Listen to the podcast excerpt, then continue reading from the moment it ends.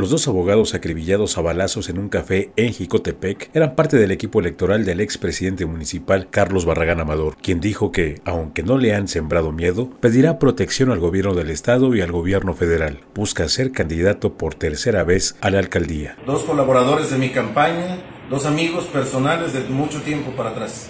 Voy a pedir el día de mañana protección personal y para mi familia y para mi equipo. No queremos que hoy empiezan dos y a ver cuántos más van a venir o cuántos vamos a venir. El asesinato se perpetró la noche del domingo 29 de noviembre en el Boulevard Benito Juárez. Las víctimas son Filemón Contra Rangel y Emanuel García Hernández. Ambos formaban parte de un despacho jurídico, se especializaban en temas electorales. En su cuenta de Facebook Carlos Barragán Amador, dos veces presidente municipal de Jicotepec, una vez diputado local y una vez diputado federal, llamó al gobernador del estado Miguel Barbosa Huerta a que ponga los ojos en Jicotepec. Que ponga los ojos aquí en Jicotepec, que vean la incidencia delictiva que tiene nuestro pueblo, que somos de los municipios de los 217 con más delitos, con más incidencia delictiva. En otra petición, al Ejecutivo Estatal pidió que garantice un proceso electoral tranquilo, donde la gente elija a quien quiera que sean sus autoridades. Pedirle este favor en que nos garantice un proceso electoral tranquilo, donde nuestra gente elija a quienes quieran ser sus autoridades libremente, sin miedo, sin terror, como lo merecemos. Subrayó que estará pendiente de las denuncias que interpongan las familias de las víctimas, con el fin de que se dé con el paradero de los responsables